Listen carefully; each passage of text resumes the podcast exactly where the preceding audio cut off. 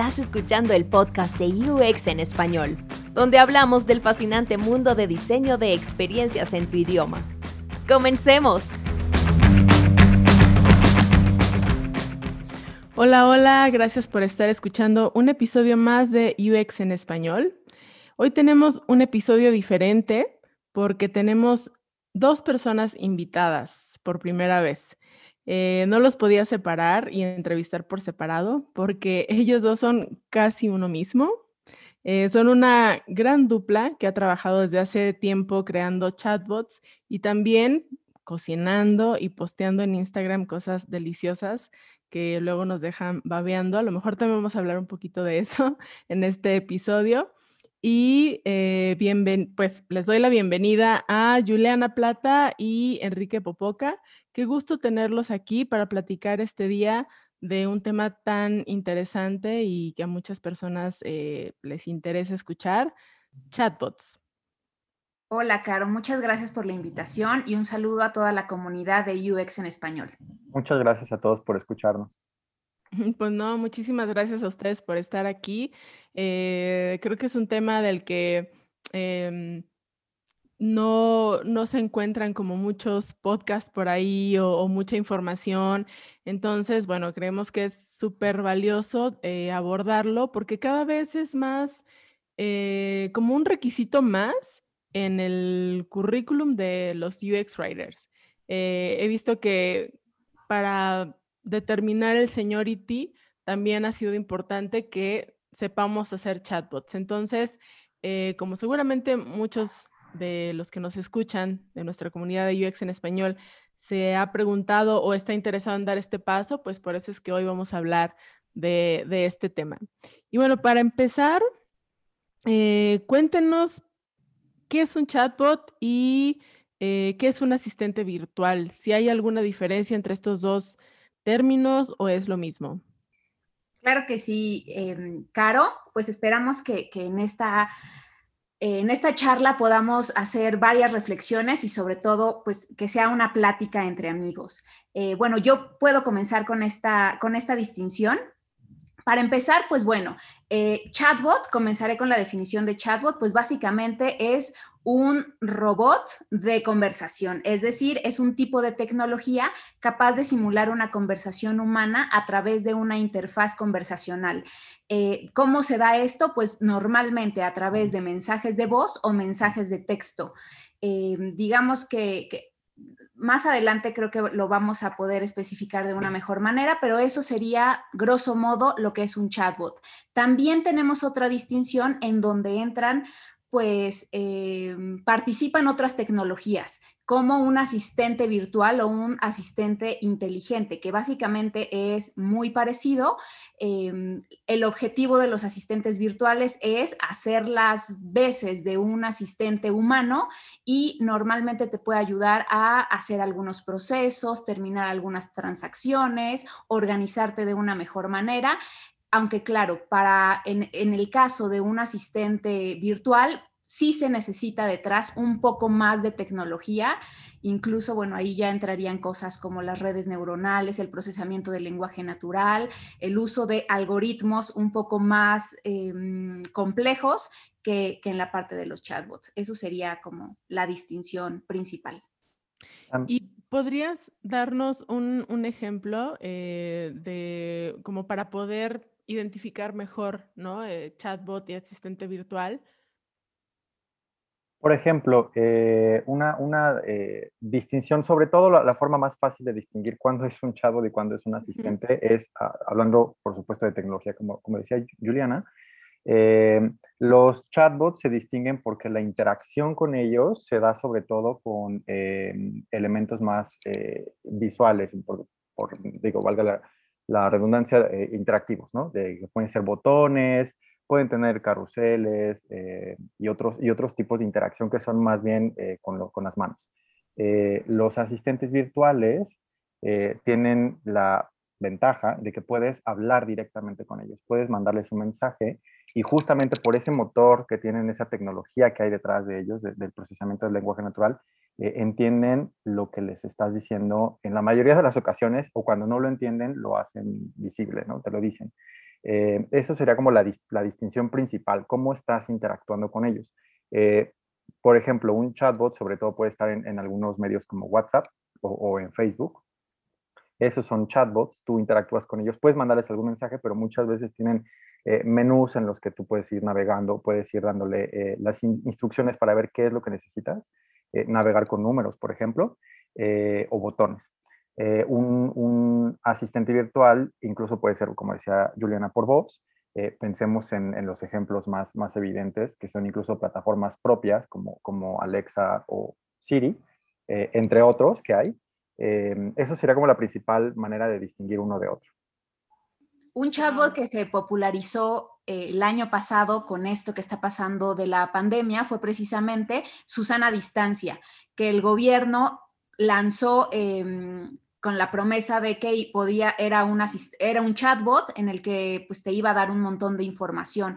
Hasta donde me quedé ya no le dieron seguimiento y ahora si le escribes a Susana a distancia ya no te contesta, pero en su momento te daba las recomendaciones generales de, la enfermedad. Eh, creo que hasta tenía hasta un test rápido para saber cómo estaban tus, tus síntomas. Y claro, era a través de un menú en el que pues tenías un, un número finito de posibilidades y, básicamente era a través de, números o botones.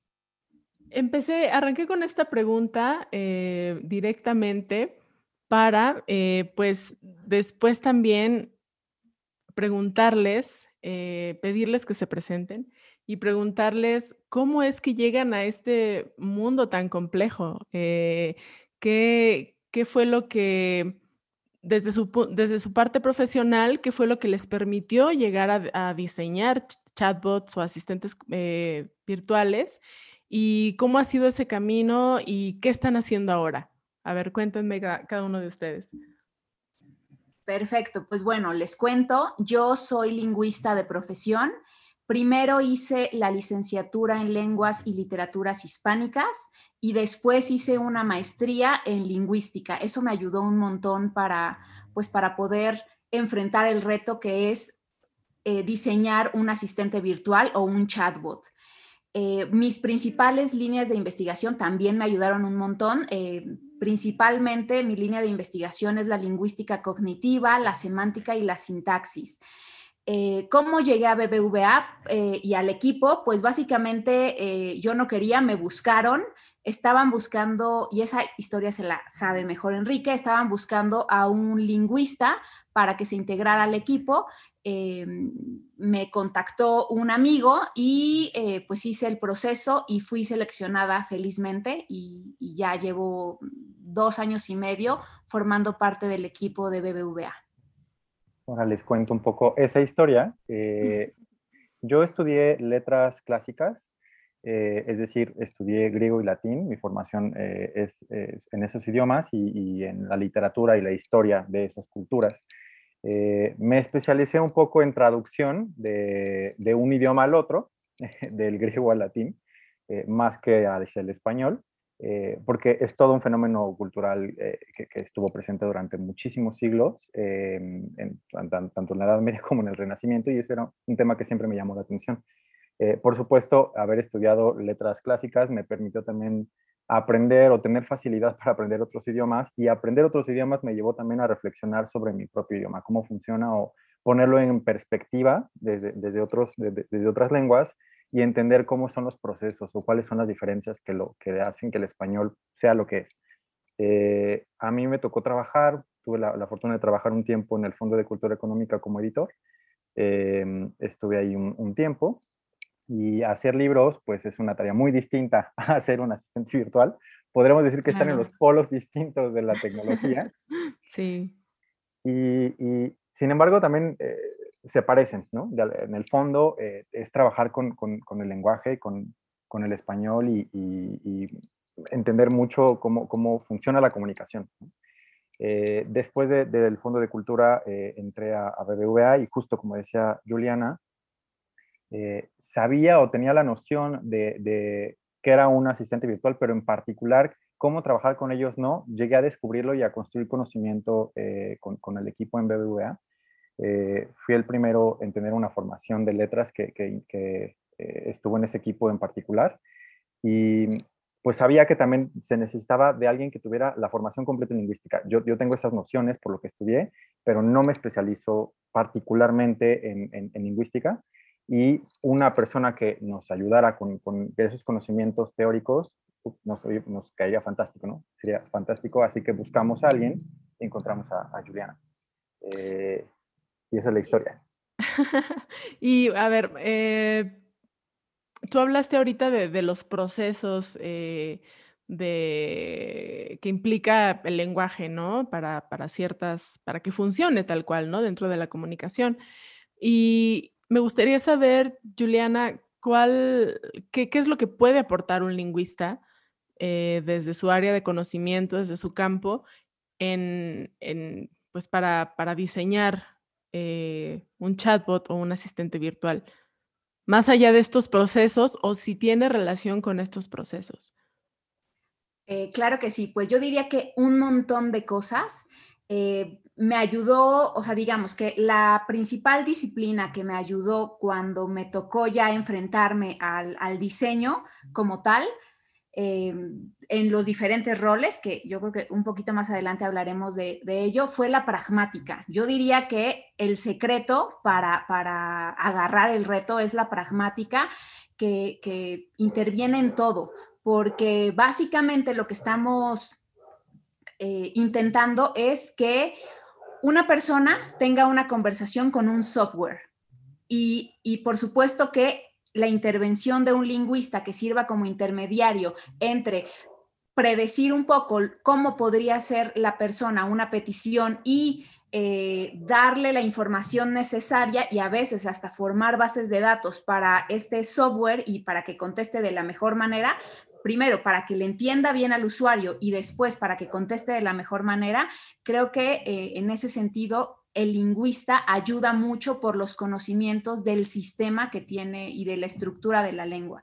Entonces, pues eso me ayudó un montón porque, pues como tú dijiste al principio, en realidad en español y en México tenemos pocas cosas todavía escritas y, conocimientos. Todavía no hay procesos completamente cerrados y, a la hora de, de estar trabajando con un chatbot, hay un montón de experimentación y, yo creo que cada empresa y cada proyecto se tiene que abordar de una manera distinta.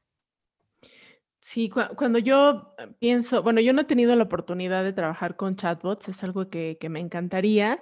Y, bueno, yo trabajé con ustedes en BBVA y, y, varias veces le decía aquí que quiero trabajar con ustedes en los chatbots porque es algo, creo que es es algo diferente a lo que hacemos desde el UX Writing, pero al mismo tiempo, eh, pues estamos, eh, tanto ustedes como nosotros, establecemos diálogos, ¿no? Nos centramos en eso y, obviamente nos centramos también en, en, poder utilizar de la mejor manera estos procesos de la comunicación y esta parte de, de la pragmática que tú mencionabas, Juliana. Y, eh, pero bueno, este, este tema creo que nos daría para sentarnos aquí y hablar muchísimo. Así que em, vamos a, ahora quisiera saber, hablaste ahorita de, roles. Em, ¿Qué roles hay? ¿Existen roles en un equipo de, diseñadores de conversación de, para chatbots o asistente virtual? Sí, eh, por lo menos desde el lado de vista del diseño, sí hay roles. Eh, creemos que son tres. Eh, a veces uno podría cumplir con más, de, con más de uno de esos roles, pero digamos que están asociados los roles a tareas en específico. Hablamos un poquito del proceso de cómo se diseña un, un, un, chatbot o un asistente y de ahí se desprenden esos roles. Por supuesto que uno es el diseño como tal de la conversación y de la estructura que va a seguir ese, ese asistente.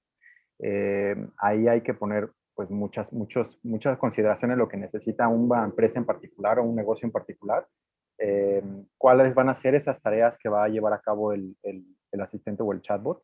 Eh, delimitarlas muy bien también, saber hasta dónde va a poder llegar, qué no va a poder hacer, qué queremos que sí haga y lo haga bien.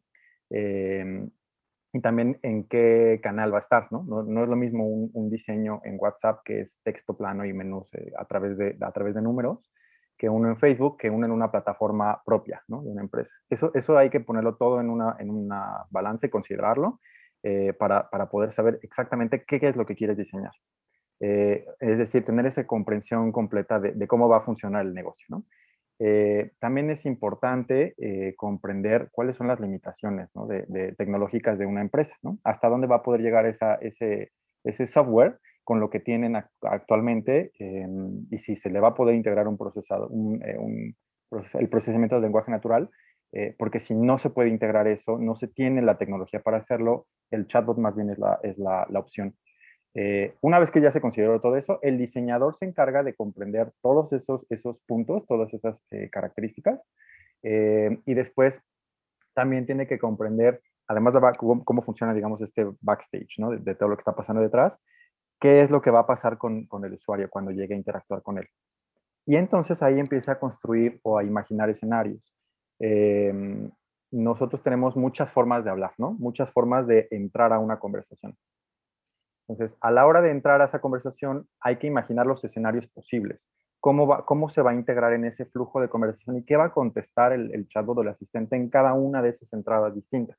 Digamos que el diseñador de conversaciones es un creador de escenarios Em, y ahí hay muchísimo UX Writing involucrado, por supuesto, porque el asistente va a contestar en cada uno de esos escenarios dependiendo de lo que se necesite o de qué es lo que se le haya pedido y cómo. Por supuesto, también ahí hay una tarea de pues, saber cuál es la, eh, la, personalidad que queremos darle a ese, a ese chatbot, qué, qué principios queremos que siga, eh, incluso yo diría cosas tan, tan importantes y a veces también incluso difíciles de definir en qué momento, o si es que va a tener humor y en qué momento va a demostrarlo, por ejemplo, ¿no? Em, todas esas cosas eh, las trabaja, digamos, en, se trabajan en equipo, por supuesto, es siempre lo mejor, pero esa es más tarea como del diseñador de la conversación. Los siguientes dos roles, eh, Julie nos va a hablar en particular de uno de ellos, el, el entrenador, que está muy conectado con el analista. Los analistas de conversaciones se encargan de revisar cómo funcionan esas conversaciones ya en la vida real, cuando un, ah, chatbot ya está en producción, ya está hablando con las personas. Eh, y se encarga también de recopilar esa información y de crear bases de datos lingüísticas que nos ayuden a determinar si está funcionando la conversación o cuáles son esos otros escenarios que se nos escaparon. Y eso pasa mucho, ¿no? Los escenarios se van a escapar porque la lengua es inmensa. Hay muchas formas de expresarse, muchas formas incluso que, que a lo mejor no pertenecen a esa lengua que diríamos canónica, ¿no? que, que es la, la, no voy a decir oficial ni nada porque no es eso, es esa lengua, eh, digamos, académica, por decirlo, o que se considera eh, que sigue las reglas a lo mejor de la academia, pero en realidad la lengua es mucho más que eso, ¿no? Hay, hay muchísimas otras expresiones. Entonces, el analista se encarga de dar, como traquear o de dar eh, seguimiento a todo ese tipo de, expresiones que habrá allá afuera y esa información la procesa y se la pasa al entrenador, que Julie nos va a hablar de eso. Y bueno, antes de que Julie nos hable de eso, el analista em, debe tener también todos estos conocimientos de, lingüística de la lengua, o sea, sigue siendo alguien que, que debe tener el perfil que ustedes tienen también. Eh, sí, en principio, eh, por supuesto, son cosas que se pueden ir aprendiendo, eh, pero partir de una base teórica siempre será lo, pues, lo, ideal, ¿no? si ya tienes esos conocimientos, es mucho más fácil que proceses esas bases de datos o que sepas identificar las formas de expresión que vale la pena que luego se metan en el entrenamiento, ¿no? Habrá casos en los que, en los que hay que discriminar qué, qué información sí y qué no, porque muchos de los asistentes particularmente de los asistentes, no de, los chatbots, es eh, numérico. Muchas de estos este procesamiento de lenguaje natural es numérico y por detrás hay todo un análisis estadístico eh, y hay que determinar también qué sí vale la pena eh, integrar en, esa, en, esa, en esos patrones de reconocimiento que va a tener el asistente y qué no, porque eso puede mover los números. Entonces, creería que sí, que de principio sería bueno contar con ese conocimiento antes de aventurarse ¿no? a, procesar esa cantidad de información. Y, un, montón de, empatía y de sensibilidad, porque al analista le va a tocar leer las tal cual el diálogo. Normalmente, bueno, depende cómo se descargue la información, pero normalmente será eh, a través de mensajes de texto, en donde él podrá ver el diálogo que ocurrió entre el chatbot o asistente virtual y el usuario. Entonces sí tiene que ponerse en contexto de qué estaba pasando por la mente del usuario para que a lo mejor hiciera una petición o, alguna queja en donde a lo mejor estaba muy enojado y ni siquiera está hablando del problema o no está Em, o no está manifestando de una manera tan clara que lo que quiere, por ejemplo, en un escenario de pedir eh, una hamburguesa con papas y refresco, y entonces llega y dice, me muero de hambre. Entonces, eh, el analista, y, y, se va a relacionar mucho también lo que hace el entrenador, tiene que tener esa sensibilidad de cómo va a etiquetar esa información para que sea de utilidad al entrenador. ¿Y cómo, cómo funcionan esas etiquetas? Eh, pues depende, depende, eh, depende mucho. Básicamente nosotros hicimos una propuesta en donde leíamos las conversaciones y etiquetábamos eh, el intent. El intent es algo bien importante en el diseño de chatbots y de, y de asistentes virtuales. El intent es el objetivo primordial que tiene el usuario digamos que aquí hay un grado de dificultad porque a veces eh, la intención primera del usuario no la expresa tal cual y entonces a lo mejor usa otras palabras o, parece que está diciendo una cosa, pero en realidad su intención es otra y, para eso hay que tener mucha, mucha sensibilidad.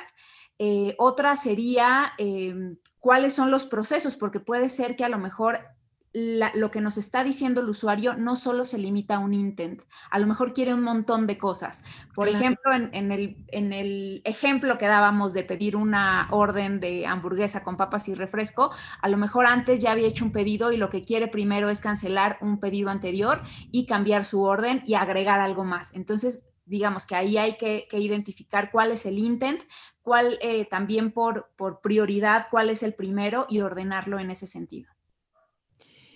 Wow, cuántas cosas. con esto, con todo esto que me, que me acaban de explicar, o que nos acaban de explicar, me imagino que hacer un, un asistente virtual o un chatbot no lleva un par de meses, porque son muchos pasos los que hay que, hay que tener en cuenta, eh, varios roles, varias tareas. ¿Cuánto tiempo se tarda en hacer algo así? Pues sí pueden ser meses o hasta años, ¿no? Depende también hasta dónde queramos llegar con ese, con ese eh, chatbot o asistente. Si es un, también depende mucho de, de, cuál es la tarea final, ¿no? Eh, vamos a tomar el ejemplo de, ordenar comida. Em, supongamos que yo, que, yo tengo una lista de restaurantes que, que, como una aplicación de las que conocemos em, y, y, todo funciona a través de un asistente. El asistente tendría que detectar varias cosas. Primero, a lo mejor detectar el restaurante del que quieres ordenar, ¿no? Entonces, el primer paso a lo mejor es, ¿qué restaurante? Escógelo, dime el nombre del restaurante y yo el, asistente va y lo busca. Esa es la primera, ¿no? Em, a lo mejor también después eh, se decide que ese primer paso no será así, que será como con un menú como los conocemos, por la complejidad de todos los restaurantes que hay, ¿no? En una ciudad. Pensemos en la Ciudad de México, que es gigante y hay muchísimas opciones, ¿no? Entonces, depende mucho también de cómo vayas delimitando esas funciones. Si el proceso va a ser desde encontrar el restaurante hasta un proceso posterior, ¿no? Que te pregunte, ¿cómo llegó tu comida? Eh, ¿Todo bien con tu orden? Es un proceso larguísimo y por supuesto ahí se involucran un montón de cosas de, desarrollo, de, programación eh, y de conectar cosas por detrás para que el, asistente, el asistente pueda jalar la información. Si las tareas son mucho más acotadas, por supuesto que es menos tiempo. Eh, si solo, si se decide, por ejemplo, con, ese mismo, con esa misma situación, que solo va a pedir la orden, pero no va a dar un seguimiento posterior, ni tampoco te va a ayudar a encontrar el restaurante, y solo te va a dar las opciones dentro de ese menú en particular, eh, de, un restaurante en particular, claro que es mucho más corto el proceso y hay menos, menos cosas involucradas. Entonces, el tiempo sí puede variar muchísimo. Eh, lo importante sobre todo es pensar que cuando liberas un asistente o un chatbot, no se va a quedar solito y va a funcionar para siempre así. Se le tiene que dar seguimiento. De hecho, yo estoy convencido que la parte más complicada no es lanzarlo, es darle ese seguimiento, monitorear que esté funcionando que esté entendiendo las cosas eh, y que realmente resuelva lo que las personas le están pidiendo. Esa es la parte más, eh, a lo mejor más eh, larga, con, más tiempo, porque esa es una tarea que se mantiene ahí y es continua. Por eso las tareas del analista y sobre todo del entrenador nunca terminan. Puede ser que a lo mejor la conversación se termina de diseñar, pero los que deben seguir el proceso muy de cerca es el analista y el entrenador. El analista para que eh, dé fe que eh, en verdad estamos satisfaciendo las necesidades del usuario y si hay algo que no, que seguramente pasará, que le dé la información oportuna al entrenador para que el entrenador pueda seguir nutriendo o a veces corrigiendo la base de datos. Eso es clave. Ahora, yéndonos a, un caso real, porque ustedes han diseñado, eh, bueno, en realidad no sé cuántos, cuántos chatbots o asistentes eh, conversionales han diseñado ustedes. ¿Nos pueden contar un poquito de eso? Claro que sí. Bueno, pues estuvimos en el equipo original de, eh, Blue, que es el primer asistente virtual financiero en México. Lo lanzamos en, en me parece que en noviembre de 2019 y, estuvimos pues de principio, eh, de principio a fin de, todo el proceso eh, antes de que se lanzara. Tenemos varias funcionalidades que, estuvieron a nuestro cargo y, Enrique ha participado, además de Blue, en, en, unos otros. Sí, a mí, a mí me ha tocado eh, la fortuna de, estar en un, en un, asistente muy distinto a lo financiero. Eh, es sobre salud eh, psicológica. se trata de un acompañante, se llama Jenny, es un acompañante psicológico que es capaz de, de, detectar en las conversaciones y a través de, de también tests eh, creados por, por, un equipo de psicólogos, eh, detectar problemas o, situaciones en la salud mental de las personas y ayudarlas a, a, comprender qué es lo que están pasando eh, y ofrecerles herramientas también para que mejoren. Eh, y por, por, por, problemas de salud mental hablamos de muchas cosas, ¿no? Eh, hablamos tanto de, de, cosas que a lo mejor podríamos, normal, que ya tenemos un poco normalizadas y que, que, tampoco es un tema, es un tema muy espinoso, pero, pero que están normalizadas y que no deberían estarlo, como el estrés laboral, por ejemplo, o el estrés simplemente. Eh, ese tipo de cosas, por supuesto que afectan la salud y es necesario que todos comprendamos que se tienen que atender y que, y que hay herramientas para que los atendamos nosotros mismos por supuesto, no es un asistente que busque suplir a un psicólogo, siempre, eh, eso, eso, eso lo deja muy claro también Jenny, eh, los psicólogos eh, hacen su labor y están ahí para eso. Más bien es un acompañante y te ayuda un poco a comprender qué es lo que, lo que, lo que tienes y cómo puedes tratarlo. Entonces sí, pues bueno, los asistentes pueden hacer un montón de cosas, ¿no? desde hacer, ayudarte a hacer una transferencia bancaria, ordenar comida, o ayudarte a entender que tienes ansiedad y cómo puedes superarla. O simplemente darte eh, respuestas para preguntas frecuentes, ¿no? Que esos, digamos, que serían los chatbots mucho más acotados, en donde tú tienes una pregunta y él te da una respuesta. O incluso hacer bromas. tenemos en, Twitter también eh, chatbots que hacen bromas o repiten frases de películas o de personajes. eso, eso, no lo sabía, eh, pero ¿cuál es el, objetivo de esos chatbots? ¿Solo entretener, como entretenimiento? Sí, hacer conversación, entretener, hacer, generar conversación. Eh, e incluso ese engagement con, con a lo mejor una película en particular o con un personaje, con un escritor, ¿no? Incluso. Eh, también creo que no, solo es entretenimiento como tal o conversación, también puede llevar a, a, que conozcas realmente el producto, ¿no? O a la persona que está eh, a la que hace referencia. Qué increíble. Bueno, al, final del podcast nos pueden eh, pasar los nombres de esos chatbots para poder conocer más, más allá de, los que nos ayudan a, hacer cosas cotidianas para poder tener este, pues la oportunidad de conocer más, ¿no? Y justo esto que estabas mencionando ahorita al final, eh, de, este asistente en el que tuviste la oportunidad de participar eh, con tema psicológico, eh, me pone a, pensar en que ahora, bueno, todas las, muchas empresas quieren tener un chatbot, ¿no? Recuerdo que antes era, como todas las empresas quieren solucionar todo con una aplicación, no sabían ni para qué, pero querían una app. Y ahora todas quieren tener un chatbot. Y muchas veces no saben ni para qué, pero pues bueno, como es lo que está en boga, necesito un chatbot, ¿no?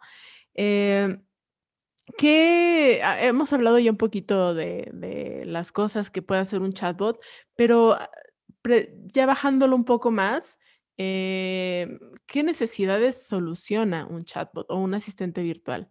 Así en general. Pues depende de los objetivos que tenga el negocio. Si si tú quieres, eh, a lo mejor para atención al cliente funcionan muy bien, pero también a qué llamas atención al cliente. Si, si es de dudas frecuentes, creo que podría funcionar muy bien, pero ahí el secreto es eh, pues que tengas un, un, entrenamiento decente, que cumpla las expectativas y que, y que un porcentaje alto de, de, las consultas que tienes sí sean eh, respondidas correctamente.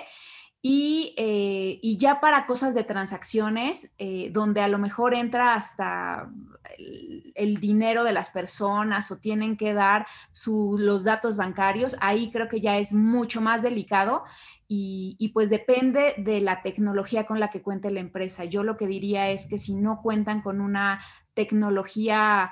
Eh, mínima, que, sean muy claros también en los objetivos del chatbot desde que se presenta.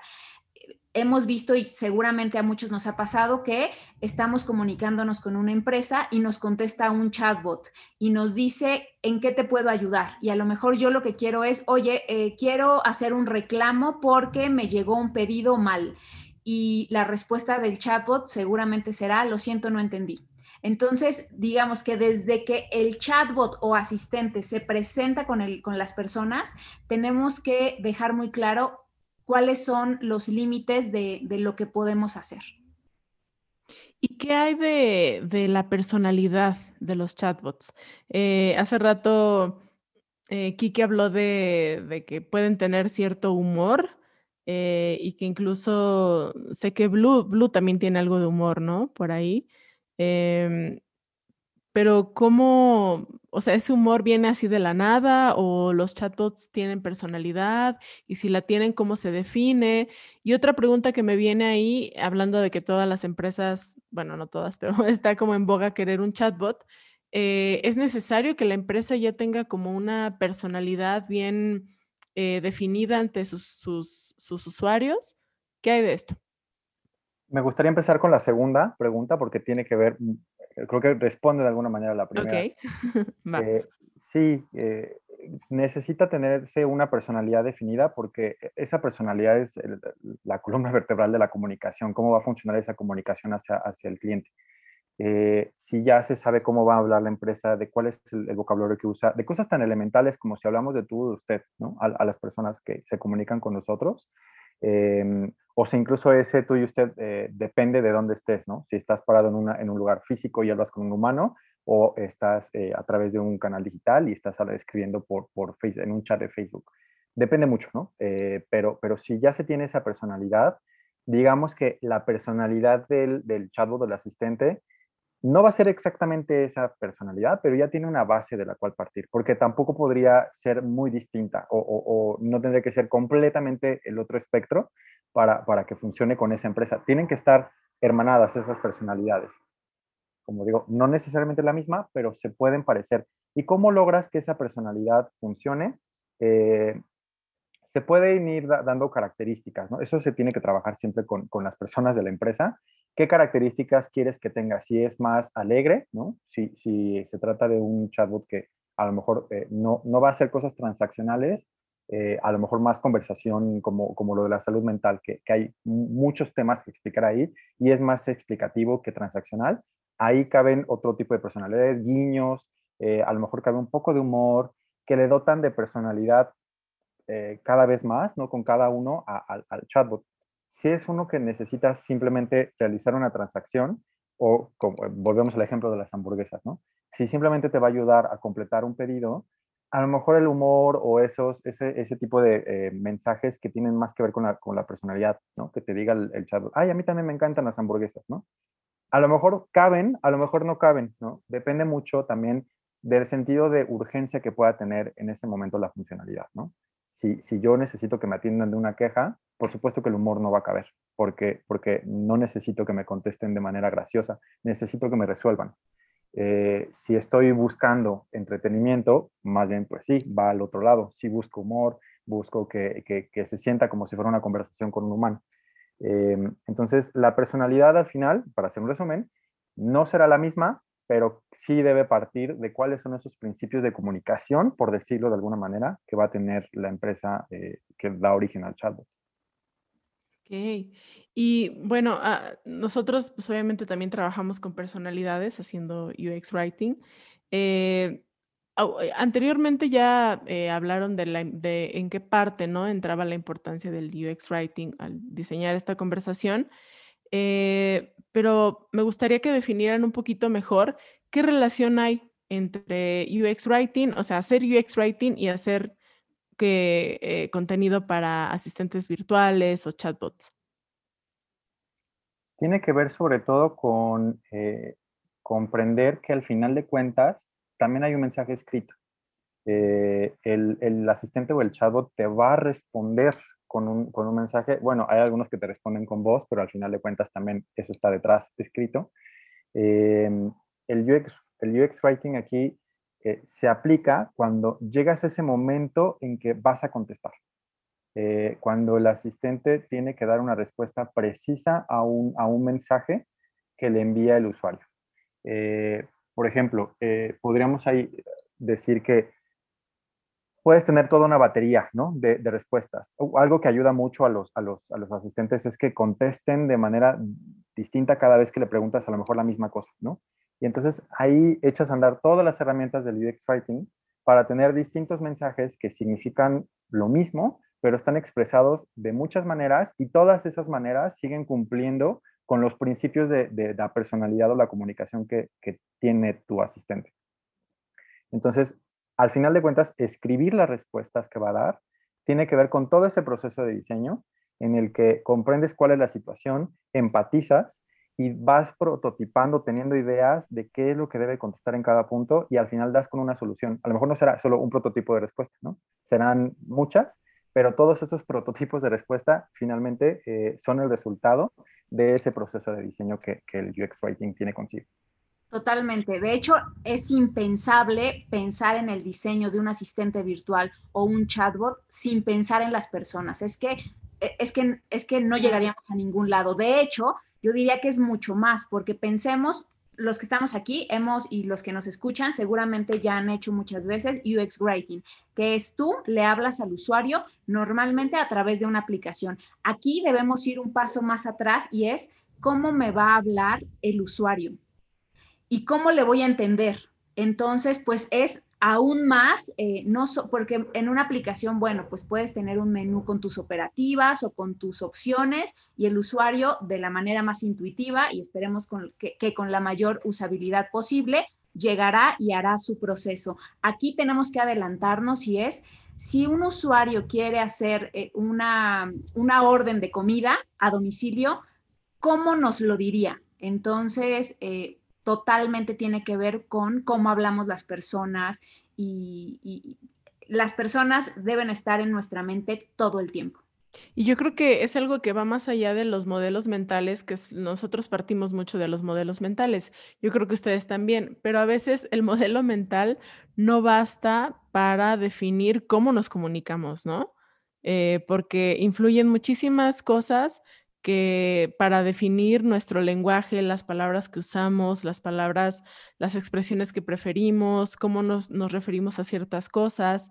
Y yo creo que aquí eh, ustedes han tenido experiencias muy interesantes y tal vez hasta chistosas, porque seguramente se han topado con, con maneras de expresarse de las personas cuando están pues ya probando estos chatbots que no se imaginarían, ¿no? Entonces, aquí me gustaría que, nos contaran un poco de esa experiencia, de qué experiencias han tenido con, con frases extrañas o cosas raras, si es que, si es que se puede contar. Sí, se puede. A ver, cuéntenos, cuéntenos un par. Pues bueno, nunca falta el, licenciada, que no sé por qué mucha gente pensó que Blue era mujer. tiene mucho que ver con esta idea de que pues estos modelos mentales que creemos que un asistente pues siempre tiene que ser mujer. Entonces, pues muchas veces la, se dirigían a ella en femenino, que eso lo establecimos cuando hablamos de la personalidad, que Blue tuviera un género neutro y que no se sintiera identificado ni con lo femenino ni con lo masculino. Y cada vez que Blue hablaba de sí mismo, pues cuidábamos el lenguaje para eh, pues tratar de, de, mostrarlo lo más neutro posible. Sin embargo, se dirigían eh, eh, hacia, hacia Blue como un señorita o un licenciada. Tuvimos algunas propuestas de matrimonio también. ¿Cómo? Algunas cosas. a ver, a ver, cuéntame eso. Pues algunas cosas como quién eres o me gustaría conocerte y, construcciones que serían dignas de, del Twitter de señores románticos, sin duda. Wow. Es, eh, y me imagino que, bueno, todo eso lo se va documentando, ¿no? O sea, ustedes lo van ahí como viendo en un formato o, cómo es que ustedes lo van, lo pueden, pueden leer esas, esas conversaciones que se van grabando o guardando. Pues eso tiene que ver con el analista y muchas de esas cosas se quedaron a un nivel anecdótico, eh, pues no había mucho más que hacer con eso. También eh, como las personas pues no saben cómo interactuar al principio con los chatbots o los asistentes virtuales y nunca falta que los ponen a prueba, en donde les piden un chiste, a lo mejor los insultan y quieren ver cómo contesta el, el, chatbot o el asistente virtual. Entonces pues casos como esos pues son, son comunes en cualquier cualquier chatbot y en cualquier asistente virtual. Tenemos una, una eh, anécdota con una persona de la tercera edad que, que Quique nos puede contar cómo estuvo. A ver, Quique. Nos, nos, eh, pues nos sorprendió mucho porque eh, cuando pensamos en el diseño tal vez no, no, no tenemos contemplado que esa es la persona que lo va a terminar usando. ¿no? el, te enteras de eso cuando lo ves en la realidad. Eh, y en, algún mensaje, uno de los, uno, uno de los, eh, una de las conversaciones era un agradecimiento. De hecho, era, era el momento en el que eh, el, el, es importante, hago paréntesis, es importante que los, que los chatbots o asistentes tengan un momento en la conversación que pidan feedback. Eso siempre, siempre es importante porque ahí el usuario puede expresar lo que le gusta, lo que no le gusta, qué funcionó, qué no funcionó. usualmente eso está al final de una conversación. Entonces, en uno de esos, de esos espacios, una persona de la tercera edad eh, nos dijo, mm, me parece fantástico, eh, muchas gracias porque ahora ya no tengo que eh, literalmente pelearme con el teléfono y estar tratando de, saber a dónde tengo que picarle para poder llegar a lo que quiero. Ahora solo lo puedo hacer con, mi voz, puedo mandarle un mensaje de voz y, y que funcione lo que estoy buscando. Eso nos abre la mente a mil y una oportunidades, ¿no? Eh, diseñar experiencias, diseñar asistentes que puedan ayudar a las personas de la tercera edad o a otros perfiles que, no teníamos contemplados y que realmente les están ayudando y, haciéndole las cosas más fáciles. No, no vamos a, poner otro ejemplo, más que le hemos visto videos en, en redes, en TikTok, de, personas también eh, eh, de la tercera edad que hablan con Alexa o con otros asistentes y que les vienen a cambiar la vida, que pueden pedirles canciones, que se, pueden rezar con ellos, que hacen muchas otras cosas que, a lo mejor ya no tienen una persona cerca que lo, que lo hagan con ellas. Eh, y pues eso abre un mundo de posibilidades y de interacciones distintas, e incluso de objetivos, ¿no? ¿Qué, ¿Qué podemos diseñar para esas personas que les ayude? Y que les haga, les cambie la vida. Qué, qué increíble todo esto que estás eh, mencionando y, y, bueno, esto nos hace reflexionar mucho acerca del futuro de, de, los asistentes virtuales, hacia dónde nos están llevando. Y pues justo quisiera saber cuál es la opinión de ustedes sobre esto, qué es lo que a partir de toda su experiencia, de lo que han reflexionado, hacia dónde vamos. No lo sabemos a ciencia cierta, pero pues basta con que nos demos cuenta de que en años recientes muchas personas ya tenemos en nuestra casa un asistente virtual. Entonces, eh, pues por ejemplo, yo tengo Alexa, tengo dos, como, como si, si, una no fuera suficiente, la he regalado a mi abuela, a mi papá, a mi mamá y, a otros miembros de mi familia. Y hace años a lo mejor eso hubiera sido impensable. Y, vemos cómo cada vez eh, está avanzando la tecnología y, y cómo perfiles como el lingüista computacional, que es mitad ingeniero, mitad lingüista, eh, están, pues son perfiles que están teniendo mucho, mucho auge y que muchas personas están estudiando. Entonces yo creo que el futuro es muy prometedor. Eh, vale la pena no, no, no tener un chatbot por tener un chatbot, porque a veces si pues si no ayuda lo suficiente, solo puede generar más frustración y, las expectativas, eh, vamos a tener un problema ahí. Pero en cuanto a tecnología, yo creo que eh, está avanzando a pasos agigantados. La cosa es que cuando te toca trabajar con tecnología, pues es poco lo que puedes eh, moverle a la tecnología. Eh, son empresas todavía que es tecnología muy cara, sobre todo la que usa inteligencia artificial y tiene redes neuronales y sistemas de procesamiento de lenguaje natural. Y en realidad, pues, eh, es como la caja negra. Siempre nos hemos referido a, a, esa tecnología detrás, porque no sabemos bien cómo funciona y más bien son secretos de cada una de las empresas que vende esta tecnología y más bien como diseñadores conversacionales tenemos que adaptarnos para, para diseñar eh, de la mejor manera estas, estas conversaciones. Pero sin duda, pues siguen trabajando a pasos agigantados y, y o sea, tenemos muchos ejemplos, ¿no? Google Home, Siri, Cortana.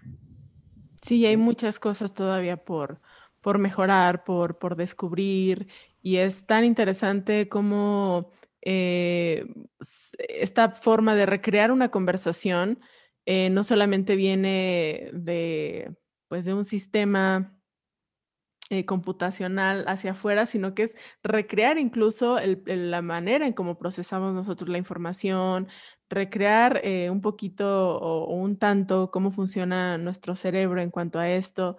Y bueno, es interesante y, no pararíamos de hablar de esto. Hay, muchas dudas todavía que yo me quedo para que me encantaría seguir platicando con ustedes. Y ya no hablamos nada del tema de, de que les encanta de cocinar, de esta parte de que son excelentes chefs, porque pues este tema es súper interesante, el de los chatbots. Pero ahora díganme una cosa, ¿qué les gusta más? Eh, ¿Hacer asistentes virtuales, chatbots o cocinar? Bueno, yo no cocino, yo me como lo que Enrique se cocina. no, no es cierto, tú también cocinas. Yo he visto cosas maravillosas que has, que has hecho por ahí y alguna vez también probé algo. Eh, creo que una cosa eh, no, no excluye a la otra.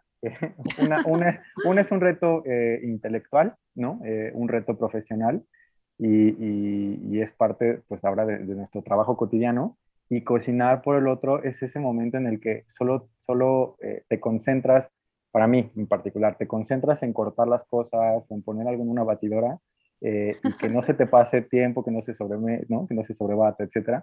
Pues creo que, creo que uno es el reto intelectual y el otro más bien es un reto eh, o un momento de esparcimiento en el que ya no tengo que pensar en, nada más que poner atención en una cosa en particular Em, y, no reflexionar, ¿no? Simplemente disfrutarlo.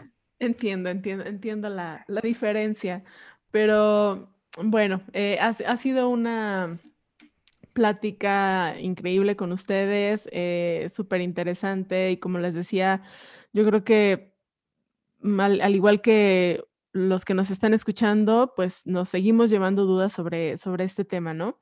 Ahora, para ir cerrando, porque el tiempo se nos acaba, estaría bueno poder tener una segunda conversación sobre esto. Pero, ¿qué le recomiendan ustedes a las personas que quieren dedicarse a diseñar chatbots y que no han tenido la oportunidad de hacerlo?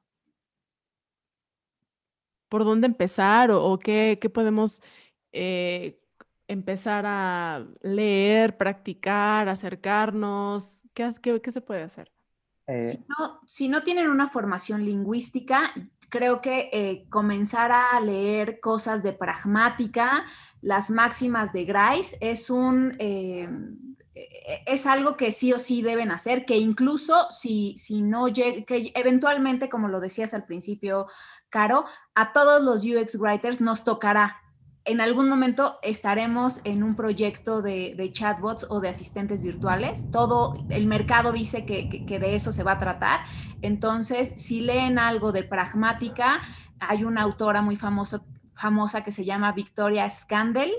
Eh, les va a dar un montón de perspectiva y que se revisen bien las máximas de Grice.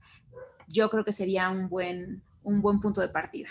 También hay otros libros interesantes que podrían comenzar a leer. Eh, hay, uno, hay uno que se llama eh, Designing Bots, eh, que está publicado por O'Reilly, de Amir Shevat, es el autor. Creo que es un buen punto de partida porque explica todo este proceso. algunos también e, es, es muy informativo sobre ya a la hora de diseñar cuál es el, el, mejor camino o el, el camino más experimentado. y por supuesto, como dice Juliana, también leer sobre, sobre lingüística eh, comenzar, a empaparse de esos temas. Eh, y yo diría que lo más, lo más importante de todo es tener intuición lingüística, eh, reflexionar sobre tu propio idioma y comprender al final que no se trata de escribir como dictan las normas ortográficas. Se trata de dar un paso atrás, como ya lo decía Juliana antes, y entender que el idioma lo construimos todos los días y el idioma es de los hablantes y no de una institución si partes de ese hecho y comprendes que las formas de expresarse todas son válidas porque todas están ahí y funcionan, ya tienes mucho trabajo hecho, ya mucho camino recorrido. Eh, se trata de sensibilizarse y comprender que una persona eh, eh, puede expresarse de muchas maneras, que todos venimos de contextos diferentes, todos tenemos niveles educativos muy distintos y todo eso, por supuesto, hace que la comunicación, que las palabras que escogemos en el día a día, que incluso el tono con el que hablamos cambie. Eh, y todo es válido, no importa cómo te expreses, si funciona, es válido. Eh, y ese también sería el principio para construir una conversación. El asistente no tendría por qué discriminar a nadie por la forma en que habla. Debe entender todas esas formas de expresarse y atenderlas. De hecho, no hay que olvidar que estamos diseñando una conversación. Y cuando estás en un diálogo, que eso es a lo que aspira un chatbot o un asistente virtual, es em, pues que parezca lo más natural posible, que de verdad parezca que, es inteligente o que está eh, respondiendo bien a las necesidades de las personas. Y aquí cabe mucho la coloquialidad o sea, un lenguaje natural, un lenguaje espontáneo, textos que no sean robotizados, aunque sea un robot, pues en la medida de lo posible, hacerlo más humano. Y justo en eso radica su éxito, ¿no? Porque, o sea, si vemos los asistentes conversionales con más éxito, como Alexa, que le puede servir a, cualquier persona, pues su éxito está en eso, en que está eh, llevándose a cabo una conversación súper natural. Bueno, pues eh, yo les tengo una noticia a, todos los que nos están escuchando. Yo creo que después de esta conversación, eh, si algunos de ustedes no están todavía eh, entrando al mundo del UX Writing y tienen interés en, en entrar y también en entrar a diseñar asistentes conversacionales y chatbots, pues les tenemos una noticia porque eh, Coder House tiene un curso de UX Writing que puede interesarte y la noticia es que nosotros te damos la oportunidad de que tengas un descuento de 10% utilizando el código UX en español. Y en Coder House eh, es una escuela muy, es, la comunidad de aprendizaje en línea más grande de toda Latinoamérica y puedes especializarte en varias habilidades de las más demandadas del mercado laboral en UX de la mano de grandes expertos y pues vas a tener em, asesoría personalizada, eh, mentorías y también un gran plus que nos da Coder House es que te puede ayudar y acompañar en la inserción al campo laboral. Así que no dudes en eh, inscribirte y aprovechar este descuento. Recuerda que el código es UX en español. Y pues me encantó esta plática. Eh, como decía hace rato, desgraciadamente estamos llegando al final.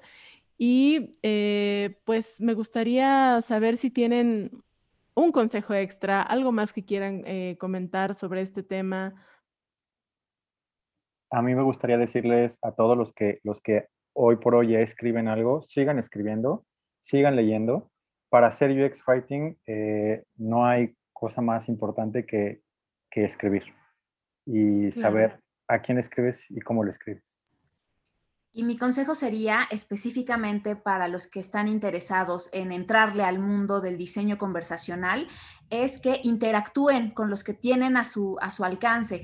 Eh, ya comentamos, también la OMS tiene su propio chatbot en WhatsApp. En WhatsApp.